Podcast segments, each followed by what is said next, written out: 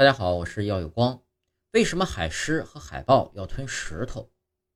动物学家们观察到了一个非常有趣的现象：海狮和海豹都非常喜欢吞食光滑小巧的鹅卵石和海滩石。它们吞食的海滩石呢，通常与高尔夫球的大小差不多，但是呢，也有一些例外的现象。比如有人呢，曾经在一只海狮的胃里发现了一块重约十一公斤的大石头。海狮和海豹为什么要吞食石头呢？其实啊，这是为了填饱肚子，还是为出于别的动机？人们呢众说纷纭。有一种说法是，海狮和海豹之所以会吃石头，是调节体内的平衡。石头的重量能降低它体内脂肪的浮性。还有一种说法是，海狮和海豹胃里的石头与鸡和鸟宿囊里的小碎石的功能是一样的，都是用来帮助消化食物的。鸡素子能够帮助弄碎橡胶一样的鱿鱼肉。